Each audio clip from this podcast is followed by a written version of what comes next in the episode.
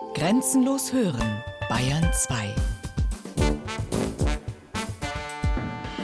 Zeit für Bayern.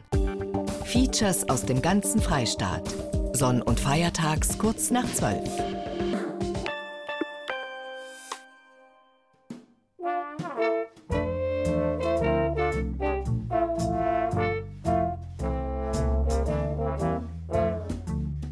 Geklorte Hühner, heimatverbundene Bayern und viel Angst vor TTIP.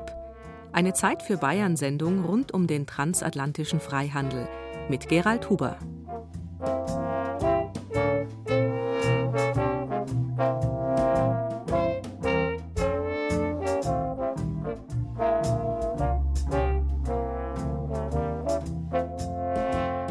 Freier Handel und Wandel.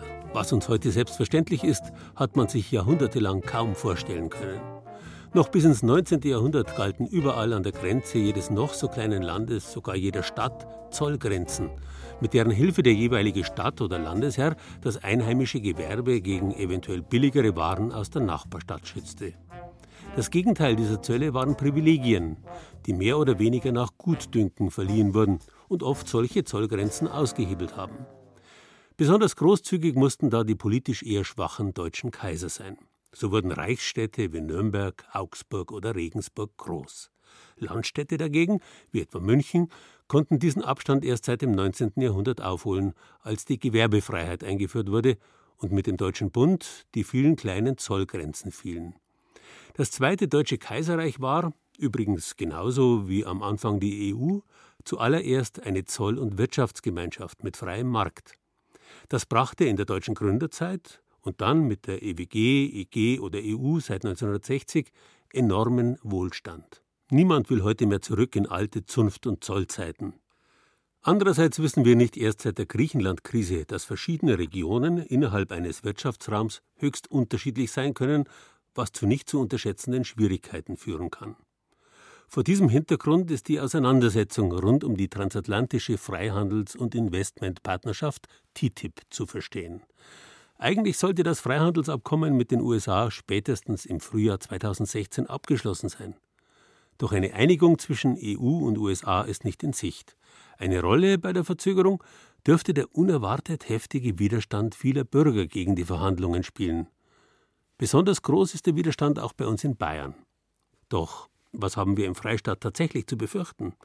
Oder stecken in dem geplanten Abkommen doch mehr Chancen als Risiken?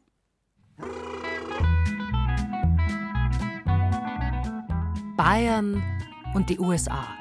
Das heißt Bier, Lederhosen, cuckoo clocks, Oktoberfest, and things like that. und bisschen verschwenderisch. So Supermärkte, die so richtig fett sind einfach. Da, wo es Großpackungen gibt. Rüstung, Arnold Schwarzenegger. Happy End, kitschig. Grillpartys, Barbecues.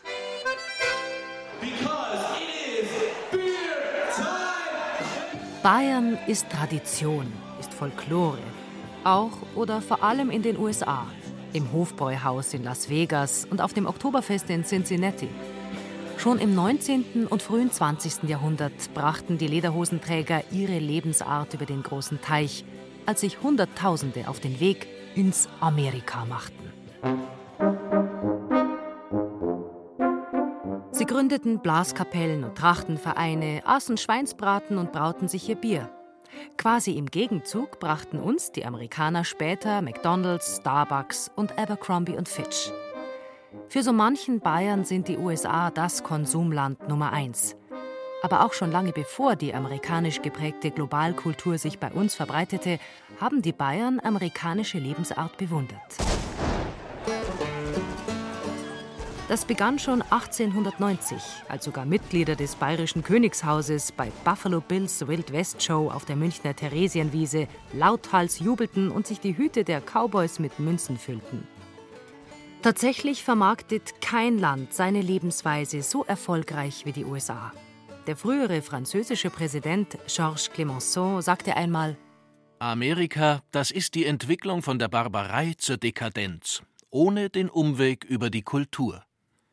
Heute sind die USA der größte ausländische Investor in Bayern. Über 1000 amerikanische Firmen sind im Freistaat ansässig.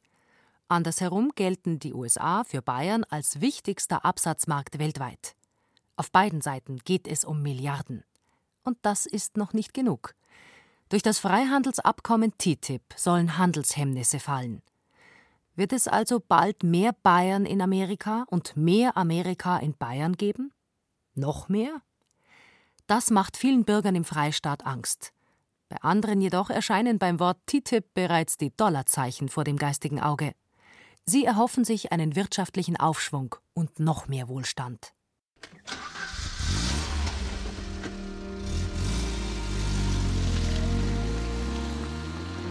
Eine Reise durch den Freistaat und die Tiefen des Freihandelsabkommens mit lauten und leisen Begegnungen, mahnenden und hoffnungsvollen Menschen.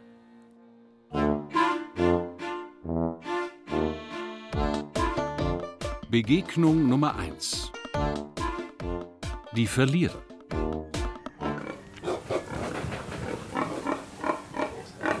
Gut 50 rosafarbene Schweine stehen in ihrem Auslaufbereich und schauen Ökolandwirt Hans Hohnester erwartungsvoll an. Der schmeißt eine Handvoll Bio-Trockenfutter über das Gatter. Sofort bewegen sich die kurzen Rüssel eilig suchend über den Boden. Über 900 Öko-Zuchtsauen fühlen sich hier sauwohl. Wir haben im Regelfall ungefähr 900, 950 Tiere am Hof. Ist ein kleiner Bestand für die, was hier in der Gegend sonst noch steht, aber ist für Ökolandbau ein sehr großer Bestand.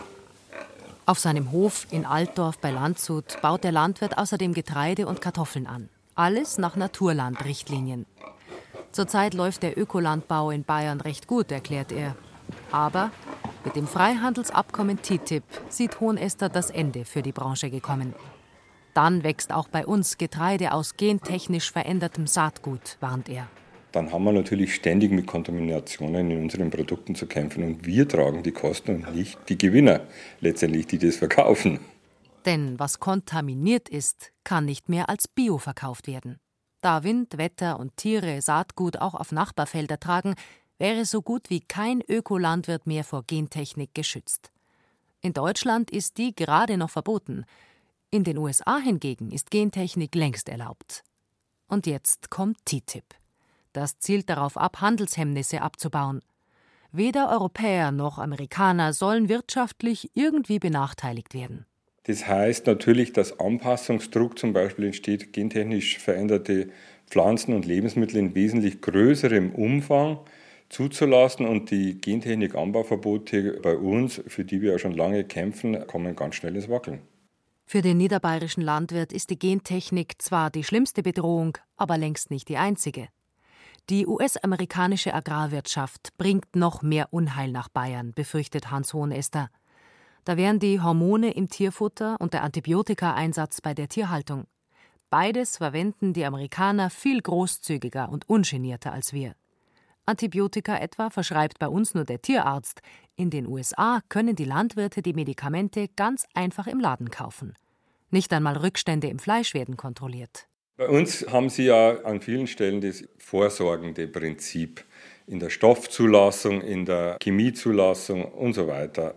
Und überall da, wo es eher unsicher ist, dass hier gesundheitliche Schäden auftreten, tun sie sich schwer, eine Zulassung zu bekommen. In den USA bekommen sie kaum einen Stoff mehr vom Markt, wenn er mal auf dem Markt ist, weil da müssen sie dreifach abgesichert nachweisen, dass der Stoff krebserregend ist, dass sie so und so viele Krebsfälle haben, die eindeutig und sicher auf dieses Pestizid zum Beispiel zurückzuführen sind.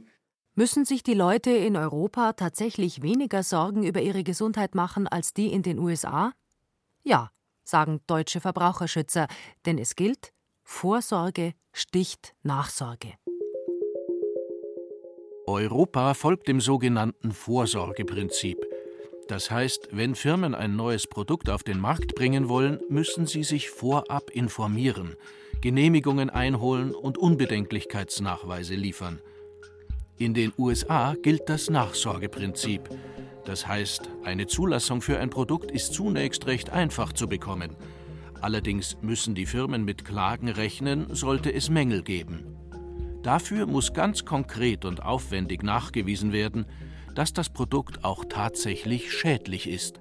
Am liebsten wäre Hans Hohenester allerdings, wenn die Lebensmittelsparte komplett aus den Verträgen rausgenommen würde. Nicht nur wegen der berüchtigten Chlorhindel, dem Antibiotikaeinsatz oder der Gentechnik. Die bayerischen Landwirte befürchten auch, von der amerikanischen Massenproduktion überrollt zu werden. Die durchschnittliche Größe eines Bauernhofs in den USA beträgt etwa 170 Hektar, bei uns 23. Die bayerischen Kleinbauern müssten also mit der amerikanischen Agrarindustrie konkurrieren, die erheblich billiger produzieren kann. Diesen Preiskampf werden wir nicht gewinnen, ärgert sich der Ökobauer. TTIP wird zu einem Bauernhofsterben führen. Das ist ganz klar. Wir wollen aber, und das ist ja auch ein positives Signal der Landespolitik, den Ökolandbau bis 2020 verdoppeln. Und da brauchen wir Höfe, die, ich sage mal, anschlussfähig sind, die nicht in x Stallungen, Riesenstallungen investieren, die man kaum umbauen kann auf die Bedingungen des ökologischen Landbaus. Und das ist auch eine Befürchtung, dass natürlich hier Agrarstrukturen entstehen und gefördert werden, die eine nachhaltige Umstellung und eine beschleunigte Umstellung auf ökologischen Landbau eher verunmöglichen. Aufgeben oder Massenzüchter werden. Was anderes wird uns Ökobauern nicht übrig bleiben, wenn TTIP kommt, fürchtet Hans Hohenester. Eine vom amerikanischen Landwirtschaftsministerium herausgegebene Studie bestätigt, dass die USA durch TTIP stärker profitieren werden als Europa. Konkret heißt es darin, Allein die Abschaffung von Zöllen und Mengenbeschränkungen bringen den USA durch den Export über 5 Milliarden Euro mehr ein. Die EU-Agrarexporte hingegen wachsen um nicht einmal eine Milliarde Euro. Ökolandwirt Hohenester warnt: Stopp TTIP! Wir brauchen keine billigeren Lebensmittel, sondern mehr Qualität. Nur dann kann der Biobauer Ökoerzeugnisse auch gewinnbringend verkaufen. Das meiste davon geht an die Hofpfisterei in München. Wir sind im Herzen der Hofpfisterei. Was wir hier sehen, sind also alles äh, Natursauerteige, die jetzt verarbeitet werden. Die eigentliche Rezeptur kommt dann dazu und dann äh, so lange geknetet, bis nichts mehr am Rand hängen bleibt. Friedbert Förster arbeitet seit 35 Jahren in der Hofpfisterei. In weißem Schutzkittel und mit Haarnetz führt er von einem Raum in den nächsten, zeigt begeistert, wie sich riesige Knethaken schwergängig durch den Sauerteig bohren und wie ein Brotleib nach dem anderen aus der Portioniermaschine auf ein Förderband kugelt. Jeder Herd bäckt anders, Anlernzeit zwei Jahre weil der muss jeden Quadratmeter kennen. Und, was Friedbert Förster immer wieder erwähnt, alles ist hundertprozentig öko. Keinerlei mineralische Düngemittel, keine Zusatzstoffe. Bei dem Wort TTIP verfinstert sich seine stolze, gut gelaunte Miene jedoch schlagartig. Wenn man sich so viel Mühe gibt, äh, um die Natürlichkeit der Brote wirklich zu gewährleisten und zu backen, dann wird man ganz narrisch wenn man dann sieht, dass alle Möglichkeiten genutzt werden, äh, wie Gentechnologie, um sowas zu versaubern. Auch seine größte Sorge ist die Gentechnik. Was das für Wirkung letztendlich auf die Gesundheit hat oder auf die folgenden gentechnisch veränderten Pflanzen, das ist alles unbekannt. Das ist einfach nicht bis zum Schluss durchgedacht. In den USA müssen Lebensmittel aus Gentechnik nicht einmal deklariert werden, ärgert sich Förster. Für die bayerischen Kunden würde das bedeuten, dass keine Transparenz da ist, wenn das eingeführte Lebensmittel sind. Zwei Forderungen stellt die Hofpfisterei an das Freihandelsabkommen.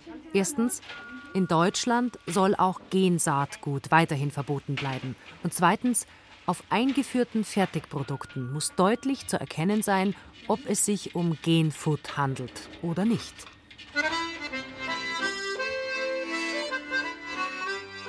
Bayern und die USA. Kulinarisch ist es wie Weißwürst mit Marshmallow-Eis. Es ist vor allem die Einstellung zum Essen, die uns von den Amerikanern unterscheidet. Das hat das Meinungsforschungsinstitut Forsa im Auftrag der Verbraucherzentrale herausgefunden. Lebensmittel müssen gesundheitlich unbedenklich sein. Das steht für uns Bayern und alle Deutschen ganz oben auf der Prioritätenliste. Außerdem der Verzicht auf Antibiotika und auf Hormone bei der Tierfütterung. Amerikaner hingegen legen laut Meinungsumfrage besonders großen Wert darauf, dass ihr Essen gut aussieht, billig ist und dass es genug davon gibt. Philipp Hüttel arbeitet bei einer oberbayerischen Firma und hat geschäftlich viel mit Amerikanern zu tun. Eigentlich kennt er die Amis ganz gut. Trotzdem merke ich, dass man immer wieder diesen Fehler macht, so, ja, das ist quasi so eine brüderliche Kultur und die kenne ich. Wir haben dieselben Fernsehserien als Kinder gesehen. Es muss ja dasselbe sein und dass man da ganz, ganz schnell in die Falle tappt. Wie schnell man dann da Fehler macht, von denen man überhaupt keine Wahrnehmung hat, obwohl man es vielleicht sogar schon mal gehört hat, aber dass sich das im Tagesgeschäft einfach nicht merkt. Da wäre zum Beispiel die Sache mit der amerikanischen butterweichen, honigsüßen Höflichkeit. Die wird durchaus auch taktisch eingesetzt und sehr strategisch und man hält es auch oft für ein bisschen dümmlich. Da tappe ich immer wieder rein, dass ich gar nicht merke, dass der andere in so einer oberflächlichen Höflichkeit im Grunde schon bereits verhandelt mit mir, das irgendwo hin manipulieren will. Das ist schon auffällig. Da haben die eine gewisse Kultur, wie man diese Oberflächlichkeit einsetzt. Die ist äh, sehr schnell passiert, dass man es nicht mal wahrnimmt. Das ist ja auch klug, ja, weil verkaufen können sie gut, die Amerikaner. Und da kann man auch was lernen. Ja. Solche Aussagen hat Silvia Schroll-Machel schon x-mal gehört. Sie ist interkulturelle Trainerin und versucht den Mitarbeitern in bayerischen Unternehmen amerikanische Kulturstandards zu erläutern – damit sie sich das Verhalten der gar so seltsamen Amis besser erklären können und wissen, wie mit ihnen umzugehen ist.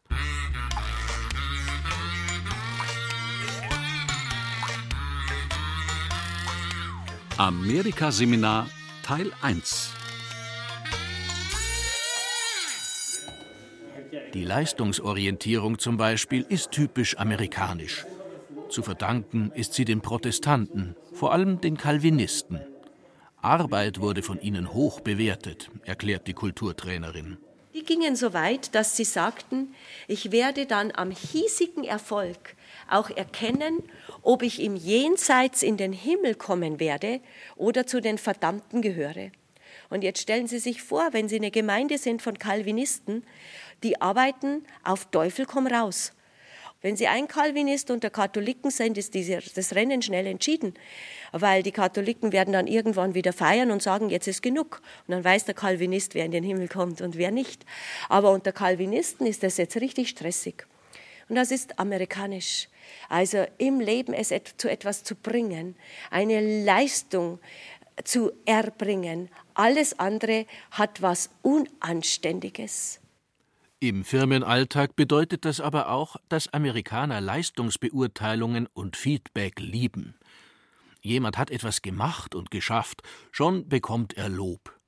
Bei uns gilt da ja eher, nicht geschimpft ist gelobt gnur. Die freundlichen, höflichen Amerikaner hingegen werfen mit Superlativen nur so um sich. Alles ist outstanding, fabulous, amazing. Wenn so eine Aussage kommt wie It's great, dann übersetzt man das auf Deutsch, aha, na ja, so kann man es lassen. Das wäre quasi eine Nullpunktaussage. Und äh, wenn ein Amerikaner sagt, it's interesting, dann ist das eine ziemlich große Kritik. Das heißt auf Deutsch übersetzt, einen größeren Schmarrn habe ich schon länger nicht mehr gehört. Bitte merken Sie sich, wenn Amerikaner mit uns reden, dann müssen wir immer einen Wahrheitskoeffizienten abziehen. Und wenn wir mit Amerikanern reden, dann müssen wir das immer beschönigen. Und dann kommen wir in etwa in so eine Überlappungssituation, wo einer den anderen ein bisschen besser versteht. Das kann für uns dann schon mal übertrieben und oberflächlich klingen. Für die Amerikaner wiederum sind wir die Grandler und Nörgler.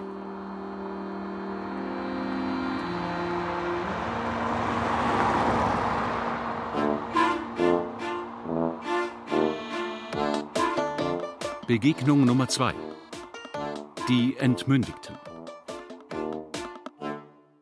Wir haben 16 Gemeinden.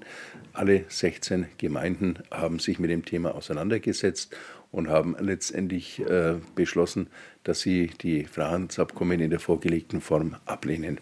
Walter Schnell ist Bürgermeister der Gemeinde Kammerstein im Landkreis Roth. Zusammen mit seinen Kollegen vom kommunalen Bündnis gegen TTIP kämpft er für die Gesellschaft, für den Rechtsstaat. Der Abbau von Handelshemmnissen, das ist eigentlich eine gute Sache. Aber wenn man dann dieses Werk betrachtet, dieses Werk mit Hunderten, Tausenden von Seiten, das eigentlich kein Bürger und kaum eine Organisation qualifiziert nachvollziehen kann, dann merkt man sehr schnell, dass es um die Einschränkung der Rechte geht dass äh, hier auf einer Ebene verhandelt wird, was letztendlich zu einer Aushöhlung der Demokratie führt. Und das ist was, wo, denke ich, bei jedem Demokraten und bei jedem Bürger die Alarmglocken schrillen müssen. Konkret sorgt sich das Bündnis unter anderem um die Trinkwasserversorgung. Die könnte mit dem Freihandelsabkommen privatisiert werden, glaubt Schnell.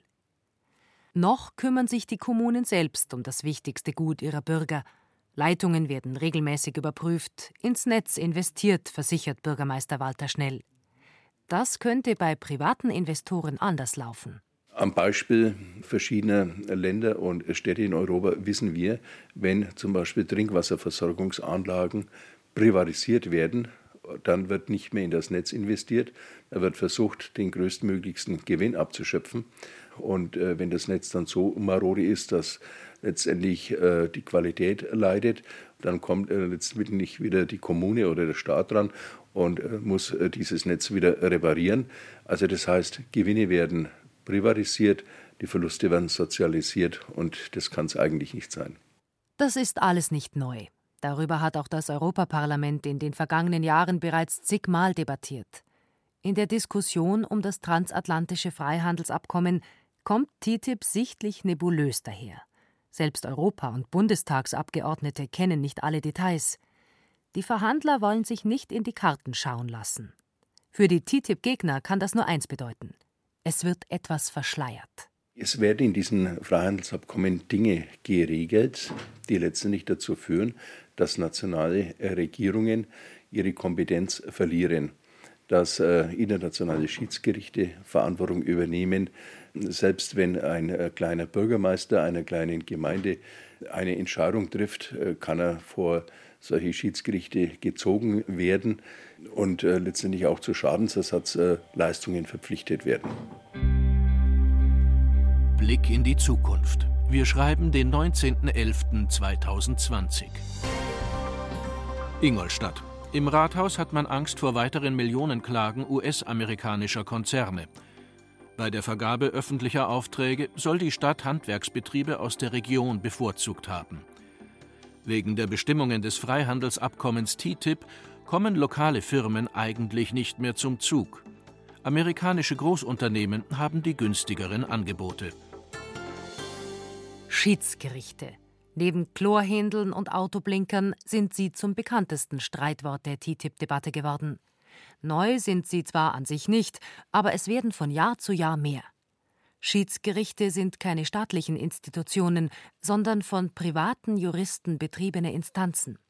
Diese Anwälte können Staaten zu Schadensersatz verurteilen oder sie zwingen, Märkte zu öffnen und Standards zu senken.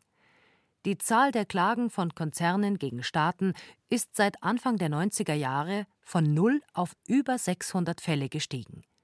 Für die Anwaltsfirmen sind sie ein riesiges Geschäftsmodell.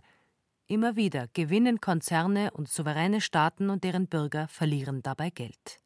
Auch kleine Kommunen könnten von großen Firmen verklagt werden, zu Lasten der Steuerzahler, empört sich der Kammersteiner Kommunalpolitiker Walter Schnell. Nachdem dies klar war, dass das wirklich ins Eingemachte geht äh, im Bereich der Kommunen, war auch schnell ähm, die Schade Bürgermeister bereit zu sagen, so wollen wir nicht die kommunale Selbstverwaltung aushöhlen lassen. Also haben die 16 Bürgermeister aus dem Landkreis Roth eine Vereinbarung unterschrieben gegen das Freihandelsabkommen TTIP. Das war auch ein kleiner Sieg für Andrea Dornisch. Die engagierte Bürgerin hatte die Kommunalpolitiker überhaupt erst auf das Thema aufmerksam gemacht. Die Gesundheitsberaterin aus Kammerstein war bei Gemeinderatssitzungen, hat bei Nachbarn an der Tür geklopft und allen immer wieder und wieder klargemacht, dass das geplante Freihandelsabkommen uns alle angeht. Mittlerweile kämpft sie nicht mehr allein. Regionale Imker, der Landesbund für Vogelschutz, der BUND, Parteien, Geschäftsleute und viele Einzelpersonen engagieren sich in dem lockeren Bündnis. Sie sorgen sich, dass mit TTIP unsere Demokratie zugrunde geht. Die Wirtschaft steuert die Politik und übernimmt letztendlich die Macht. Also die Staaten sind durch diesen Mechanismus erpressbar. Es ist absurd. Und es ist nicht nur ein Beispiel, da gibt es mehrere Beispiele, wo das passiert ist. Blick in die Zukunft. Wir schreiben den 4. August 2021. Schwabach. Die Stadt wurde von einem amerikanischen Spritzmittelhersteller auf finanziellen Schadenersatz verklagt. Der Stadtrat hatte in seiner Sitzung vom Dezember 2019 beschlossen, die Ausbringung des womöglich giftigen Spritzmittels auf stadteigenen Flächen zu verbieten. Die Macht der Konzerne. Ist das die German Angst, über die sich die Amerikaner so gerne lustig machen? Vielleicht ein bisschen, aber auch in den USA gibt es Kritik, allerdings weniger laut als hier. Das könnte an der typisch amerikanischen Gelassenheit liegen.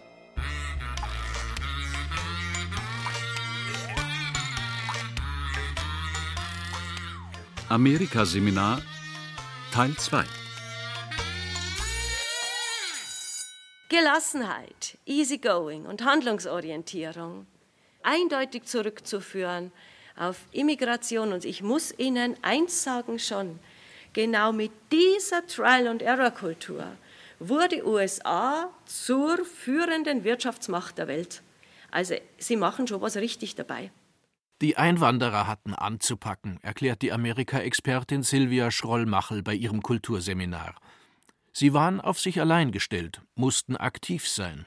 Die Schlagworte heißen Drive und Innovation. Handlungsorientierung ist auch das Optimismusprinzip. Amerikaner sind gnadenlose Optimisten. Also, ich muss alles darstellen als, das wird ein großer Erfolg, das klappt, das wird wunderbar, das ist kein Problem, das kriegen wir hin. Und das wird in mir, so die Überzeugung, dann auch die nötige Energie auslösen, dass ich mich dahinter klemme und dass ich motiviert dahinter bleibe und dass ich mich da durchbeiße. Und ich will nicht hören, wo sind überall die Probleme. Ich will hören, wie geht's. Aber so ein deutscher Ingenieur, der dann eine Problemanalyse macht und das ziseliert bis ins letzte Detail. Warum das nicht möglich ist, ist für den Amerikaner die Garantie zur kompletten Demotivation. Amerikaner sind dafür risikofreudiger und kalkulieren ein, dass auch mal was schiefgehen kann. Trial and Error eben. Von uns Bayern sind die gelassenen Amis damit gar nicht so weit weg.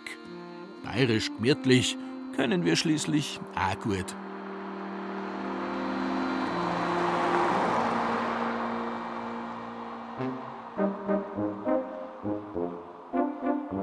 Begegnung Nummer 3. Die Unentschlossenen.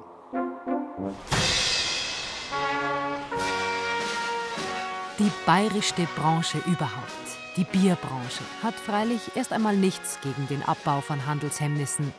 Schließlich ist bayerisches Bier eine Marke und verkauft sich auch auf dem Oktoberfest im amerikanischen Cincinnati gut.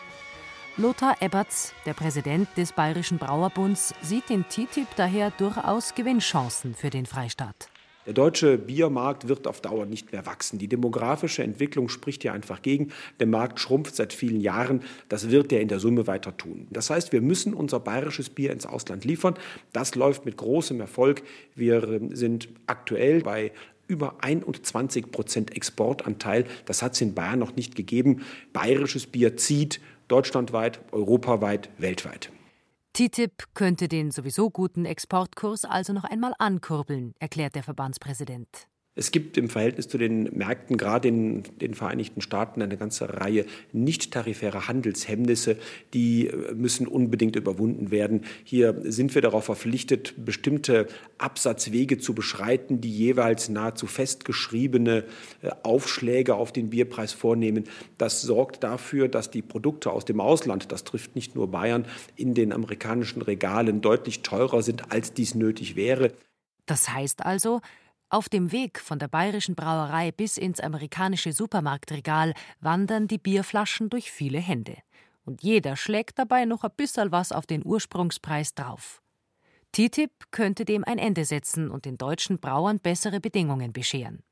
Allerdings muss der Vertrag im Detail gut verhandelt sein, warnt Eberts. Wir brauchen eben den konsequenten Schutz der Bezeichnung bayerisch und zwar in allen Landessprachen.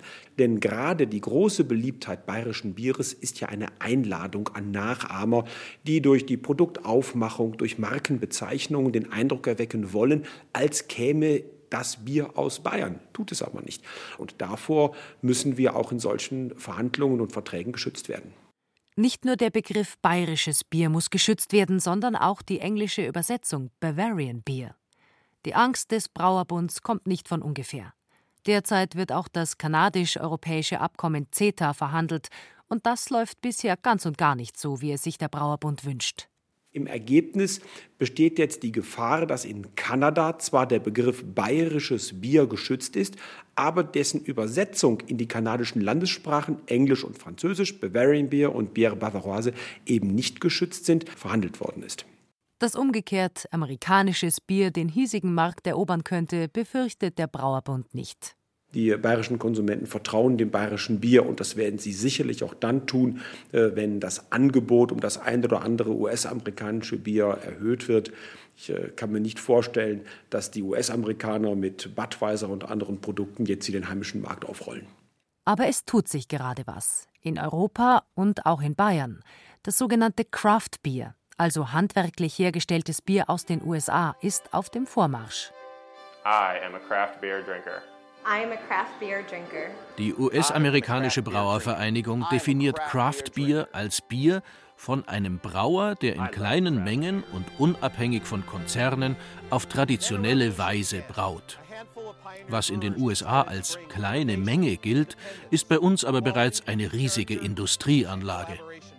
Wer in den USA jährlich rund 9 Millionen Hektoliter Bier braut, gilt immer noch als Handwerksbetrieb. Zum Vergleich, die Münchner Paulaner Brauerei, die immerhin größte Brauerei Bayerns, produziert im Jahr gut 2 Millionen Hektoliter. Es geht beim Craft-Bier-Trend also nicht nur um die Größe der Brauerei. Wichtig sind vor allem die von amerikanischen Handwerksbrauern entdeckten neuartigen Hopfen, Aromen und Geschmacksnoten. Auch in Bayern kommen neue Kreuzungen gut an. Mandarina Bavaria hat ein fruchtig frisches Hopfenaroma und schmeckt im Bier nach Mandarinen und Orangen. Hallertau Blanc schmeckt blumig fruchtig nach Mango, Maracuja, Grapefruit, Stachelbeere und Ananas. Was sich jetzt hier tut, ist eine Bewegung auch hin zu neuartigen Bieren, sehr hopfenbetonten Bieren. Das ist ein Abfärben der US-amerikanischen Bewegung, aber das sind keine Importprodukte, sondern sind neu gegründete Brauereien einerseits oder etablierte Brauereien, die etwas Neues ausprobieren und die äh, in der Tat auf dieser Welle fahren und die dem bayerischen Biermarkt auch interessante, wertvolle Impulse gegeben haben. Erklärt der Präsident des Bayerischen Brauerbunds Lothar Eberts. Vor einer amerikanischen Bierinvasion müssen die kleinen bayerischen Brauer wohl tatsächlich keine Angst haben. Im Gegenteil, sie könnten von TTIP profitieren und den Export ausbauen, wenn die Bezeichnung bayerisches Bier auch wirklich geschützt wird, mitsamt der Übersetzungen in andere Sprachen. Nur dann kann die Marke Bavarian Beer Nordamerika erobern. Im Bierzelt, da ist auch der Bayer gesellig und zu späterer Stund vielleicht auch redselig. Aber nur vielleicht, denn eigentlich ist das nicht gerade seine Stärke. Die Amerikaner sagen, wir sind Kokosnüsse, sie sind Pfirsiche.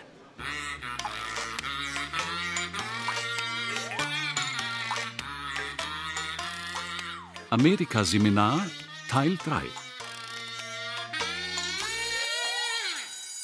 Gemeint ist damit, Amerikaner haben viel Fruchtfleisch, in das man gern hineinbeißt, weil das ist süß, das ist angenehm. Ihr Kontaktverhalten in der Öffentlichkeit ist weitgehend ein sehr freundliches, sehr offenes, Smalltalk hier und Freundlichkeit da und ganz, ganz angenehm. Aber dann gibt es plötzlich den Pfirsichkern und da beißen wir uns die Zähne aus da ist etwas, was des Amerikaners tiefste Überzeugungen sind und seine Wünsche und seine Probleme. Und die offenbart er nicht. Und das ist typisch protestantisch-puritanisch. Das, was in mir vorgeht, damit belaste ich nicht meine Mitmenschen und meine Umwelt, sondern das schotte ich in mir ab. Wir Deutsche sind Coconuts, das heißt, unsere Schichtung ist anders. Wir werden beschrieben erstens als Leute mit einer harten Schale das ist alles sachlich, das ist nicht unangenehm, aber immer so ein Stück distanziert und immer so ein Stück unpersönlich. Und wenn's da durch bist, dann kommst du in den Hohlraum rein, wo dann auch die Kokosmilch ist. Und das ist wahnsinnig toll. Mei, dann sind Deutsche lieb. Dann sind sie emotional und herzlich. Aber auf die Idee kämst nee, wenn du die Kokosnuss von außen siehst. Auch mit dem in den USA beinahe überlebenswichtigen Smalltalk haben es ihre bayerischen Seminarteilnehmer meistens nicht so, erzählt Trainerin Silvia Schrollmachel. Das zu üben ist grundsätzlich Hausaufgabe für alle ihre Kurse.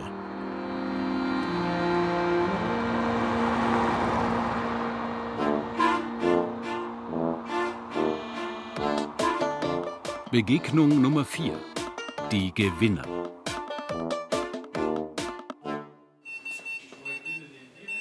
Juniorchefin Jennifer Rosenheimer steht in der Produktionshalle vor einem Patientenmonitor und drückt auf dem Touchscreen herum. Also das ist unser Multiparameter. Also der ist jetzt auch zugelassen in den USA.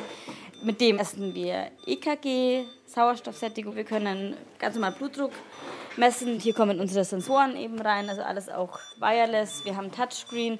Zugelassen in den USA. Das betont sie oft und gern. Denn nicht alle Produkte der Medizintechnikfirma MIPM in Mammendorf im Landkreis Fürstenfeldbruck haben das geschafft, ärgert sich Firmeninhaber Michael Rosenheimer. Der spezielle Pulsoximeter, der über einen Fingerclip die Sauerstoffsättigung im Blut misst, ist in den Staaten nur für Erwachsene zugelassen. Unser Produkt ist das weltweit einzige, welches auch im Neonatalbereich, also im Babybereich, misst. Und jetzt verlangen die Amerikaner die gleichen Tests. Das heißt, sie müssen äh, Probanden finden, bei denen Blutsamples genommen werden. Jetzt können Sie sich vorstellen, welche Eltern würden einem Bluttest zustimmen, wo man dem Baby ein paar Milliliter Blut nimmt. Das heißt, dieser Test ist nicht durchführbar. Die Konsequenz daraus ist, dass wir in den USA unser Produkt nur eingeschränkt verkaufen können. Weltweit verkaufen wir es mit der Option, Babys messen zu können. Nur in den USA können wir nicht, weil wir einfach diese Tests nicht durchführen können. Dabei sind gerade die USA für die Medizintechnikbranche ein wichtiger Markt. 50 Prozent des Welthandels finden dort statt. Mit TTIP hätte das Familienunternehmen, das derzeit über 40 Mitarbeiter beschäftigt, bessere Chancen, ist sich der Firmenchef sicher. Denn die Zulassungen für den amerikanischen Markt sind teuer und verschwenden Zeit. Würde durch das Freihandelsabkommen das europäische CE-Zeichen auch in den Staaten anerkannt, hätte die Mammendorfer Firma viel Geld gespart. Die Zulassungskosten bei einem Produkt, das, nehmen wir mal das Pulsoximeter, das kostet im Verkauf vielleicht so 7000 Dollar. Da bewegen sich die Zulassungskosten bei 35.000, 40.000 Dollar, was wir zahlen. Und äh, was erschwerend bei uns hinzukommt, der Automobiler, der verkauft einfach mal 10.000, 20.000, 50.000 Autos. Also wir verkaufen vielleicht 80 äh, Geräte im Jahr. Das heißt, sie müssen die ganzen Zulassungskosten auf die geringe Stückzahl umlegen. Und das ist ein wesentlicher Nachteil, gerade für mittelständische Unternehmen, weil wir immer keine Volumen dahinter haben. Mit TTIP könnte er im oberbayerischen Mammendorf neue Arbeitsplätze schaffen. Zehn Prozent mehr Jobs, verspricht Rosenheimer. Als Medizintechniker völlig klar, da ist Luft nach oben und ich erwarte mir auch eine, eine Beispielwirkung für andere Bereiche. Wir haben ja ISO-Standards und ISO steht ja für International Organization for Standardization. Also das wird sicherlich das Leben noch vereinfachen. Ich denke auch an Korea, ich denke an China, ich denke an Japan. Ja. Also das, da ist Luft nach oben und ganz speziell für uns, ja, für USA ist ganz viel Luft für uns. Die Argumente der TTIP-Gegner nennt er populistisch und ärgert sich, dass die so laut sind und die Befürworter aus Politik und Wirtschaft so leise. Dabei sei eben vieles an der Kritik übertrieben, auch in puncto Verbraucherschutz. Also die haben hohe Standards, ja, und äh, genauso wie wir hohe Standards haben. Und dass wir so weit voneinander entfernt liegen, bin ich mir sicher, stimmt nicht. Wenn ich nur an die Deklarierungspflicht denke, da wusste man in Europa überhaupt nicht, was Deklarierung ist. Da habe ich auf jedem Glas immer schon lesen können, was da drauf ist. Also die zu immer zu tun, als ob die da drüben Verrückte werden, sich vergiften werden, das ist ein hochgradiger Unsinn. Natürlich haben die hohe Standards. Wir haben teilweise höhere Standards in manchen Bereichen, aber teilweise haben auch die Amerikaner höhere Standards. Und das anzugleichen, das ist die Herausforderung. Angleichen. Das gilt aber nicht für die Kultur. Da legt der Oberbayer großen Wert drauf. Ganz nach dem Motto: Wer viel reist, weiß, dass es daheim am schönsten ist, warnt Firmenchef Rosenheimer vor einem bayerischen Amerika-Hype. Den hat es seiner Meinung nach auch ohne TTIP die letzten Jahre schon zu Genüge gegeben. Über Paradebeispiel, wenn Sie in den USA essen gehen, dann kommt der Kellner und sagt, My name is Sam, I'm the waiter for tonight. Gibt es einen Vorzeigegasthof im, im, im Fränkischen da oben, in der Nähe von Nürnberg. Das ist auch so ein Vorturner. Und dann war ich da mal und da sitzt ein Kavenzmann von Franke, kommt der, ich bin der Schorsch und bin heute Abend für Sie da. Oder ich gesagt, das hoffe ich aber auch. Ja. Da werde ich schon ganz fürchterlich emotional, das merken Sie ja. Und äh, selbstverständlich sollen wir unsere bayerische Identität hochhalten.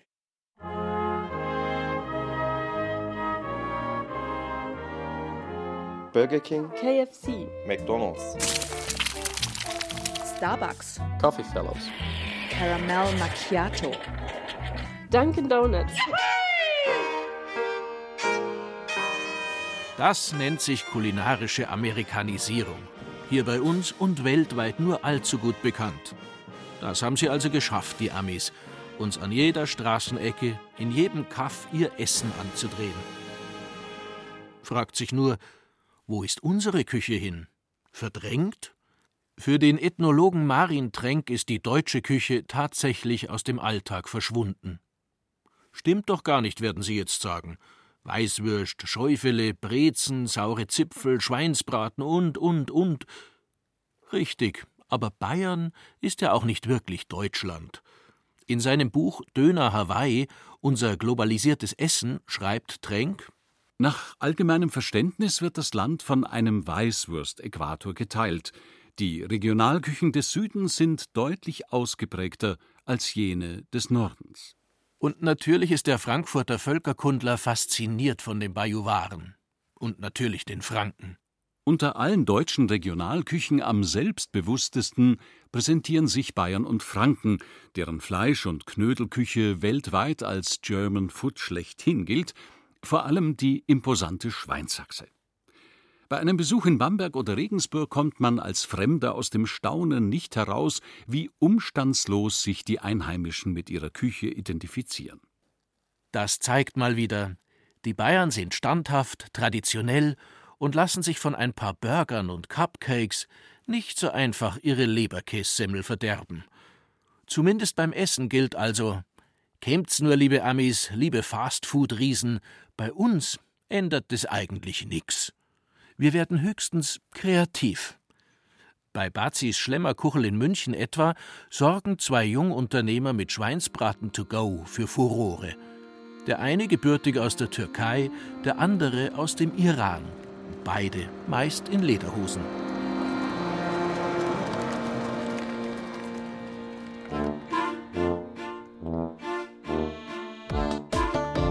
Das Fazit der Reise. Ein Gespenst geht um. Ein Gespenst namens TTIP. Eigentlich wollten die EU und die USA das Freihandelsabkommen noch im Frühjahr abschließen, bevor der Wahlkampf in den Staaten in die Vollen geht. Das wird wohl nichts mehr. Zu viele Punkte sind noch offen, zu viele harte Verhandlungen stehen noch an. Doch was wissen wir bisher eigentlich genau die traurige Antwort heißt, wir wissen, dass wir eigentlich fast nichts wissen. Zumindest nicht hundertprozentig. Die Politiker wollten den Nebel der Verwirrung lichten und die Verhandlungen öffentlicher machen. Bisher ist davon kaum etwas zu spüren. TTIP bleibt weiterhin eher ein Gespenst, ein geheimnisvoller Zukunftsplan.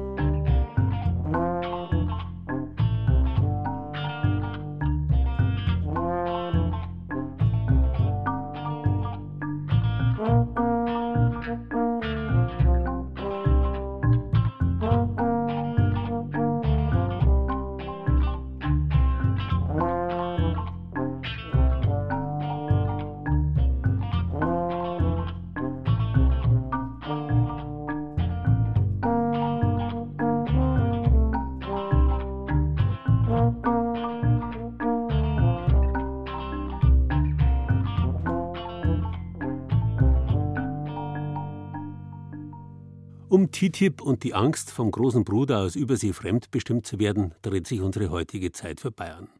Carlo Schindhelm hat sich deswegen mit dem stellvertretenden Direktor des Deutsch-Amerikanischen Instituts in Nürnberg, Professor Matthias Fifka, zu einem Stadtbummel verabredet. In der Erlanger Innenstadt zeigt der TTIP-Experte, was das Freihandelsabkommen aus seiner Sicht ganz praktisch für Auswirkungen haben könnte. Sind Sie eigentlich Gegner oder Befürworter? Äh, ich bin ein vorsichtiger Befürworter. Ich sehe durchaus Potenzial äh, bei diesem Abkommen. Aber es gibt natürlich auch einige Aspekte, äh, die man durchaus überdenken sollte, die man vielleicht jetzt nicht ohne Vorbehalte unterschreiben könnte. Von daher ein bisschen mehr für als dagegen. Vielleicht können Sie uns mal die Auswirkungen an ein paar einfachen Beispielen erhellen. Wir sind ja in der Fußgängerzone in Erlangen. Hier drüben zum Beispiel ist ein Wagen mit Wurstwaren, dahinter ein Supermarkt. Und ich glaube, gerade bei den Lebensmitteln kann es ganz interessant werden, weil da geht es zunächst einfach mal um den Abbau von Zöllen. Genau, im Lebensmittelbereich, also bei landwirtschaftlichen Produkten, muss man sagen, sind die Zölle nach wie vor sehr hoch. Beide äh, Seiten, also sowohl die EU als auch äh, die USA, haben sehr hohe Schutzzölle, um die eigene Landwirtschaft zu schützen. Die gehen teilweise bis in die 40 Prozent hinein für Molkereiprodukte. Das heißt, wenn Sie jetzt, ich sage mal, ein amerikanischer Milchbauer sind, der seine Milch hier in Europa verkaufen möchte, müssen Sie 40 Prozent Zoll zahlen. Der Liter Milch kostet dann ja als Beispiel nicht mehr 1 Euro, sondern 1,40 Euro. Sie müssen ja diesen Zoll auch wieder irgendwo verdienen. Das heißt, Sie schlagen den als Produzent auf den Preis auf. Ja, und mit 1,40 Euro pro Liter sind Sie dann gegenüber der heimischen Landwirtschaft, die diesen Zoll natürlich nicht zahlen muss, diesen Preisaufschlag nicht machen muss, nicht mehr konkurrenzfähig. So schützt also jede Seite ihre eigene Landwirtschaft diese Widerstände in der Bevölkerung. In Österreich zum Beispiel, da ist EU-weit der Widerstand gegen das Freihandelsabkommen am größten und gleich dahinter kommt Deutschland. Wie erklären Sie sich diesen Widerstand in der deutschen Bevölkerung? Also der Widerstand gerade in Deutschland, wie Sie auch sagen, in Österreich, wir haben noch ein drittes Land in Luxemburg, wo es mehr Gegner als Befürworter gibt unter der Bevölkerung ist in allererster Linie darauf zurückzuführen, dass wir hier einen sehr gut organisierten Widerstand haben, so will ich es mal nennen.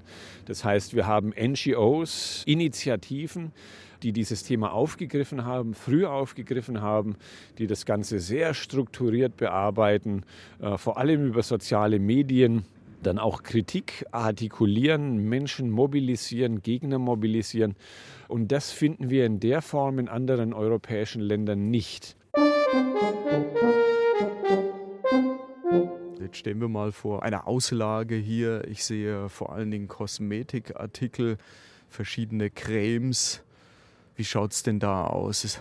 Also auch da haben wir Zulassungsverfahren, auch äh, die können nicht so ohne weiteres verkauft werden. Auch da sind Tests äh, notwendig, die unterschiedlich sind äh, auf beiden Seiten des Atlantiks. Diese Testverfahren kosten dann Geld und da kann man schon darüber nachdenken, ob das jetzt nicht sinnvoll wäre, den Standard des jeweils anderen anzuerkennen, weil wir da in beiden Regionen sehr hohe Standards haben. Wie würde denn ganz konkret der Konsument dann profitieren? Der Konsument würde davon profitieren, dass äh, das Unternehmen dadurch natürlich Geld spart, äh, weil es nicht zwei Zulassungsverfahren durchlaufen muss. Und das heißt, durch diese niedrigeren Kosten könnte man das Medikament äh, auch dann günstiger abgeben, weil wenn ich mehr Kosten habe, muss ich ja den Preis erhöhen, um meine Kosten wieder reinzuholen. Da ist natürlich immer vorausgesetzt, äh, dass das Unternehmen das dann auch wirklich über den Preis an den Kunden weitergibt und das Geld nicht als höheren Gewinn in die eigene Tasche steckt. Ja, auch das ist ja nicht ausgeschlossen. Was haben wir noch? Fahrräder, Autos. Autos ja. Eigentlich, wenn man mal so rumguckt, alles Mögliche wahrscheinlich. Ja. Straßenschilder, Straßenlaternen. Aber wie ist es zum Beispiel bei Autos? Äh, Autos sind auch ein Musterbeispiel, wie die Automobilindustrie von einem solchen Abkommen profitieren könnte. Äh, man kann auch gleich vorwegnehmen, die deutsche Automobilindustrie ist eine der Branchen, die ganz massiv Arbeit macht für TTIP. Viel Lobbyarbeit, viel Öffentlichkeitsarbeit. Und da gibt es auch wieder zwei Mechanismen, wie man profitieren kann. Zum einen ist es momentan so, dass wir unterschiedliche technische Standards haben. Also wir sprechen auch wieder nicht über Zölle, sondern über unterschiedliche Regeln. Und äh, ich mache es jetzt mal an einem trivialen Beispiel fest, der Blinkerfarbe. Ja, bei uns in Deutschland oder in der EU müssen die Autos orange blinken, in den USA blinken sie rot. Das heißt, wenn ich nun mein Auto als deutscher Hersteller, das ich auch hier herstelle, in die USA verkaufen möchte, dann muss ich es mit roten Blinkern ausstatten, was mir geringfügig höhere Kosten verursacht, weil ich zwei unterschiedliche Autos sozusagen habe, einmal mit roten, einmal mit orangenen Blinkern. Und wenn man das vereinheitlichen würde, könnte auch wieder Geld gespart werden. Möglicherweise also schöne neue Welt mit dem Freihandelsabkommen TTIP, möglicherweise tatsächlich ein größeres Warensortiment, vielleicht auch billigere Preise bei den Produkten, aber es kann eben auch Verlierer geben, es kann Gewinner geben. Viel Glaskugelleserei ist dabei. Ich denke, wir müssen es mal abwarten, aber trotzdem, Sie bleiben positiv optimistisch. Dann schauen wir mal, wie die Verhandlungen weitergehen.